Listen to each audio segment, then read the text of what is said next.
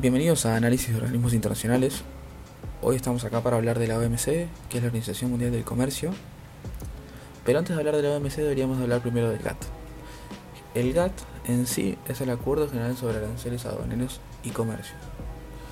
Es lo que le da origen a la OMC y este fue conformado en 1948, luego de la Segunda Guerra Mundial. Este conjunto de reglamentos aplicables al comercio internacional, donde se trataba la comercialización de, mercancías, eh, tuvo como intención en un principio el recomponer la situación económica que la Segunda Guerra había dejado, y por esto se buscó conformar estos reglamentos sobre comercio. Estos reglamentos se hacían a través de negociaciones, de rondas de negociaciones. Hubo ocho, y la última fue en 1986 en Uruguay. Fue la ronda de Uruguay. Esta ronda duró 7 años y medio. Resultó ser la más compleja y la más importante de la historia. Y en ella se buscó formar un organismo internacional que pudiera conformar normas creadas consuetudinariamente entre todas las naciones conformantes.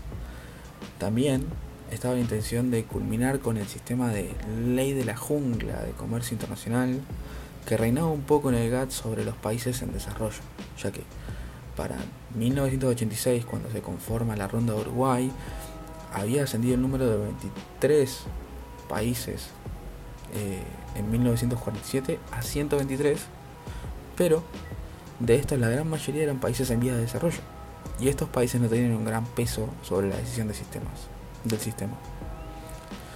El 1 de enero de 1995 se firma el Acuerdo de Marrakech al culminar la ronda de Uruguay se dio forma un organismo internacional.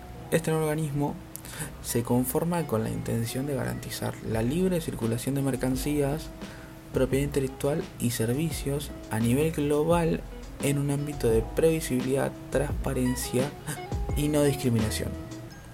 A su vez implementa un sistema de solución de controversias y se entiende desde un principio a la OMC como un foro para que los gobiernos negocien acuerdos comerciales y para la apertura comercial global.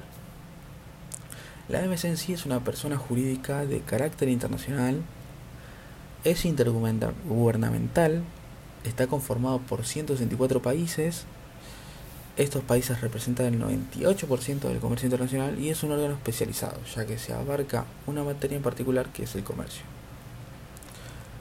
La OMC en sí fue conformada bajo la idea de determinados principios que constituyen la base del sistema de comercio global y en ellos se busca la no discriminación de un Estado sobre otro, evitar el proteccionismo, fomentar el comercio y la transparencia, impulsar la previsibilidad, competencia leal, apoyo de los países poco desarrollados, protección del medio ambiente, inclusión y asociación. A consecuencia de todo esto es de vital importancia desalentar las prácticas desleales como las subvenciones a las exportaciones, las prohibiciones de la importación, el dumping para ganar mercado y también se deben de reducir los obstáculos al comercio, como por ejemplo los derechos de aduana o aranceles. Todo esto en búsqueda de una estabilidad y previsibilidad para poder fomentar inversiones que creen puestos de trabajo y que al final de cuentas los consumidores puedan disfrutar de las ventajas de la competencia, como mayores posibilidades de elección de productos o servicios y precios más bajos. Las empresas, los inversores y los gobiernos de otros países deben poder confiar en que no se establecerán arbitrariamente obstáculos al comercio.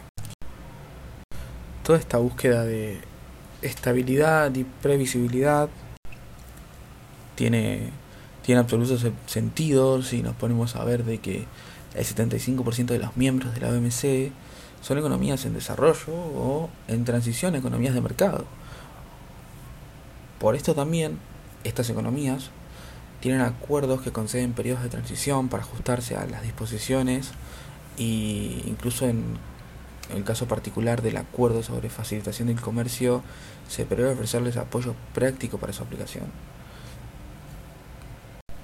A todo esto se suma la búsqueda de inclusión, asociaciones e incluso hay acuerdos de la OMC que permiten a los miembros adoptar medidas para proteger la salud de las personas, los animales y el medio ambiente. Eh, pero, por ejemplo, volviendo a todo el tema de estabilidad y previsibilidad, estas medidas deben aplicarse de igual manera para las empresas nacionales que extranjeras y no pueden ser utilizados como medio para crear obstáculos discriminatorios al comercio. Bueno, pasando ya a las funciones, eh, tiene como función la administración y vigilancia de la aplicación de normas acordadas en la OMC eh, que regulan el comercio de mercancías y servicios y los aspectos de derecho de propiedad intelectual relacionados siempre con el comercio, eh, la vigilancia y el examen de las políticas comerciales de los miembros, eh, la transparencia de los acuerdos comerciales regionales y bilaterales, también tiene como otra de sus funciones importantes la solución de diferencias entre los miembros sobre interpretación y aplicación de los acuerdos, el fortalecimiento de la capacidad de los funcionarios públicos de los países en desarrollo en asuntos relacionados con el comercio internacional,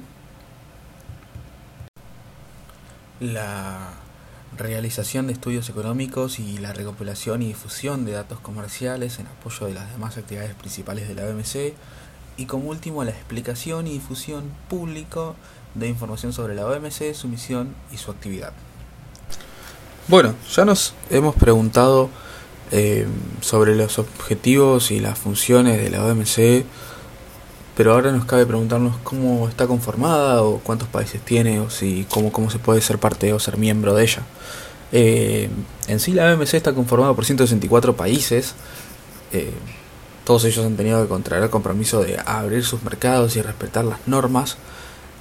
Compromiso que obviamente se establecieron en el momento de la negociación y todos los países que negocian la adhesión tienen ya la condición en sí de ser observadores en la OMC, ¿sí? Y a todo esto también hay que destacar que todo estado o territorio aduanero que tenga autonomía para aplicar políticas comerciales puede ser adherido a la OMC, ¿sí? Ahora bien, esto es importante que los miembros de la OMC deben estar de acuerdo con las condiciones en las que éste es parte. ¿sí? Primero, el gobierno que solicita la adhesión tiene que informar los aspectos de sus políticas comerciales y económicas que tengan, la relación, que tengan relación con los acuerdos de la OMC. Esto se hace mediante un memorándum que es objeto de examen de un grupo de trabajo que se ocupa de la solicitud del país que quiere ingresar. Y a este grupo de trabajo lo pueden formar todos los miembros de la OMC, cualquiera de ellos. Después de esto, cuando ya el grupo de trabajo avanzó lo suficiente con respecto a principios y políticas, se inician paralelamente conversaciones bilaterales entre el presunto nuevo miembro y los distintos países que son miembros de la OMC. Son conversaciones bilaterales porque cada país tiene intereses comerciales diferentes y estas conversaciones abarcan los tipos arancelarios y los compromisos específicos en materia de acceso a los mercados, así como otras políticas en esfera de bienes y servicios, y los compromisos del nuevo miembro se van a aplicar a todos los miembros de la OMC por igual, ya que es una de las disposiciones de la no discriminación que tiene parte de la OMC y es importante, aun cuando se hayan negociado bilateralmente. Una vez que finalizan el examen por parte del grupo de trabajo del régimen de comercio del solicitante y concluyan las negociaciones bilaterales paralelas en materia de acceso a los mercados, el grupo de trabajo ultima las condiciones para la adhesión que aparecen en un informe, en un proyecto de tratado de adhesión que se llama Protocolo de Adhesión y en enumeraciones de compromisos del futuro miembro. Luego de esto, se somete al Consejo General o a la conferencia ministerial de la OMC la documentación final. Esta documentación final es, eh, consiste básicamente en el informe, el protocolo y las listas de compromisos y si una mayoría de dos tercios de los miembros de la OMC vota a favor del solicitante, este puede firmar el protocolo y adherirse a la organización. En muchos casos, para completar el proceso de adhesión, es preciso que la Asamblea Legislativa o el, o el, Congreso o el Parlamento del país que, se trate ratifique el acuerdo que se acaba de firmar. Muy bien, nos quedan las estructuras institucionales. Eh, por estructura institucional tenemos como el órgano más importante la conferencia ministerial, que se reúne por lo menos una vez cada dos años. Esta puede adoptar decisiones sobre todas las cuestiones en cualquiera de los marcos de los acuerdos comerciales multilaterales y está conformado por todos los miembros de la OMC. Entre conferencia ministerial y conferencia ministerial, la labor cotidiana de, la OMC está a cargo del Consejo General. El Consejo General es el órgano más alto a nivel de la OMC, se reúne periódicamente para desempeñar las funciones de la misma y está compuesto por representantes de todos los miembros y tiene la facultad de actuar en representación de la conferencia ministerial. Este órgano es, eh, es también el órgano de solución de diferencias y el órgano de examen de políticas comerciales. Son los tres el mismo órgano. La OMC dice que todos ellos son el Consejo General, aunque cuando se reúnen tienen diferentes mandatos. También, en este caso, está integrado por todos los miembros de la OMC y debe rendir informe a la conferencia ministerial.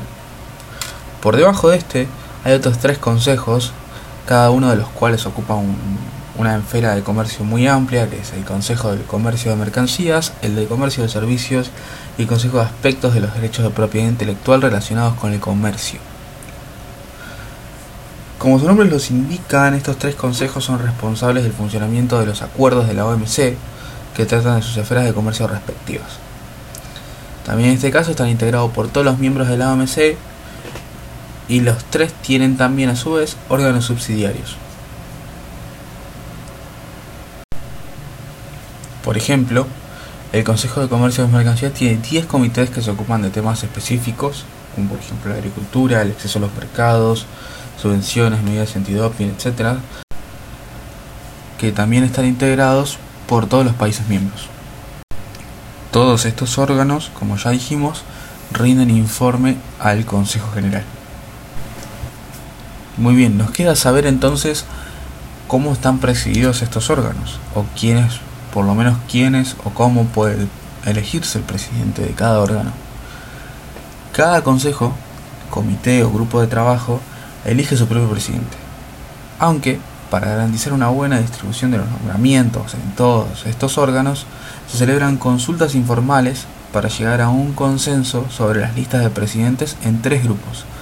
Los relacionados directamente con el Consejo General, los que rinden informe al Consejo del Comercio de Mercancías y los que hacen al Consejo de Comercio de Servicios.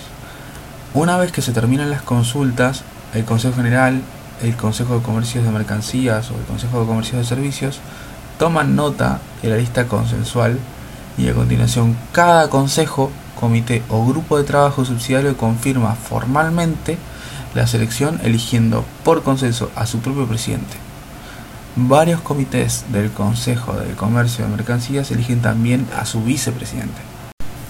Casi todos los presidentes tienen un mandato de un año, con excepción del Comité de Negociaciones Comerciales presidido ex oficio por el director general de la OMC y de los presidentes de los grupos de negociación que dependen del Comité de Negociaciones Comerciales, cuyos mandatos se establecen de manera diferente, por el momento desde una conferencia ministerial hasta la siguiente. La OMC tiene entre sus órganos el órgano de solución de diferencias que tiene la capacidad o la facultad exclusiva de establecer grupos específicos de expertos para que examinen la diferencia que nos llevó a la controversia y también tienen la posibilidad de vigilar la aplicación de resoluciones y recomendaciones o la potestad para autorizar la adopción de medidas de retorsión cuando un país no respete una resolución. Cabe aclarar que el órgano de solución de diferencias es el mismo órgano que el Consejo General, El método de solución de controversias se divide en varias etapas. La primera etapa son las consultas. Estas pueden durar hasta un máximo de 60 días Antes de adoptar cualquier otra medida, los países partes de la diferencia tienen que mantener conversaciones para ver si pueden resolver sus diferencias por sí solos. En el caso de no lograr esta resolución, se formará en una segunda etapa un grupo especial. Antes de la primera audiencia, cada parte expone sus argumentos por escrito al grupo especial conformado con anterioridad. En la primera audiencia, los países reclamantes y las partes demandadas exponen sus argumentos. El país reclamante o los países reclamantes y el país demandado y los terceros que hayan anunciado tener interés en la diferencia exponen sus argumentos en la primera audiencia del grupo especial. Los países afectados presentan réplicas por escrito y exponen verbalmente sus argumentos en la segunda reunión del grupo especial. Luego se conforma el proyecto inicial, en el cual el grupo especial da traslado a los capítulos expositivos, hechos y argumentos de su informe a ambas partes en la diferencia, y les da un plazo de dos semanas para formular observaciones. En este informe no se incluyen constataciones y conclusiones. Luego de esto, se crea el informe provisional, el grupo especial da traslado de un informe provisional en el que incluyen sus constataciones y conclusiones a ambas partes y les da un plazo de una semana para que soliciten un reexamen. El periodo de reexamen no debe exceder dos semanas. Durante ese tiempo, el grupo especial puede celebrar nuevas reuniones con las dos partes de la diferencia. Luego de esto se conforma el informe definitivo. Se envía el informe definitivo a las partes y tres semanas más tarde se distribuye a todos los miembros de la OMC. Si el grupo especial decide que la medida comercial objeto de la diferencia constituye una infracción de un acuerdo de la OMC o un incumplimiento de una obligación dimanante de las disposiciones de la OMC, recomienda que se ponga en conformidad con dichas disposiciones y el grupo especial puede también sugerir la manera en que podría hacerse. Transcurridos 60 días, el informe se convierte en una resolución o recomendación del órgano de resolución de diferencias, a no ser que se rechace por consenso. Ambas partes de la diferencia pueden apelar y en algunos casos ambas partes lo hacen. Las apelaciones han de hacerse bajo cuestiones de derecho, por ejemplo, una interpretación jurídica, y no es posible examinar de nuevo las pruebas existentes ni examinar nuevas cuestiones. Estas pueden dar lugar a la confirmación, modificación o revocación de las contestaciones y conclusiones jurídicas del grupo especial. Normalmente, la duración del procedimiento de apelación no deberá de ser superior a 60 días y en ningún caso excederá de 90 días. El órgano de solución de diferencias tiene que aceptar o rechazar el informe del examen en apelación en un plazo de 30 días. Únicamente puede rechazarlo por consenso. Si luego de 20 días no se ha convenido una compensación satisfactoria, la parte reclamante podrá pedir autorización al órgano de resolución de diferencias para adoptar medidas de retorsión. Estas medidas deben de ser temporales para alentar al otro país a que proceda al cumplimiento. En principio, las medidas de retorsión deben imponerse en el mismo sector en que se haya surgido la diferencia. Si eso resulta impracticable o ineficaz, podrá imponerse en un sector diferente en el marco del mismo acuerdo. Si también esto es impracticable o ineficaz y las circunstancias son suficientemente graves, podrán adoptarse medidas en el marco de otro acuerdo. El objeto perseguido en sí es reducir al mínimo la posibilidad de que se adopten medidas que tengan efectos en sectores no relacionados con las diferencias y procurar al mismo tiempo que las medidas sean eficaces. A su vez, tengamos en cuenta que todos estos medios de resolución de controversias que nos impone la OMC son autorizaciones en sí y ninguno es de carácter obligatorio, sino que simplemente nos está autorizando para poder usar este tipo de fuerza en contra de la violación de un acuerdo comercial solamente como una forma de llamarle la atención al otro país para que éste responda y vuelva a su lugar. Por último, para terminar con el capítulo de la OMC, podríamos destacar que durante la pandemia de COVID-19 la OMC se encargó de traquear todo lo que es todo lo que corresponde a la administración de vacunas y la cantidad de ellas, la cantidad de dosis, sobre qué naciones, sobre qué continentes.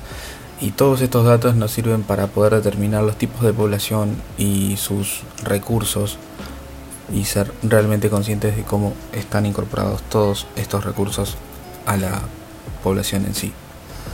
En fin, em, esto es todo por, por el capítulo de hoy. Espero que eso haya sido útil Y nada más. Hasta luego.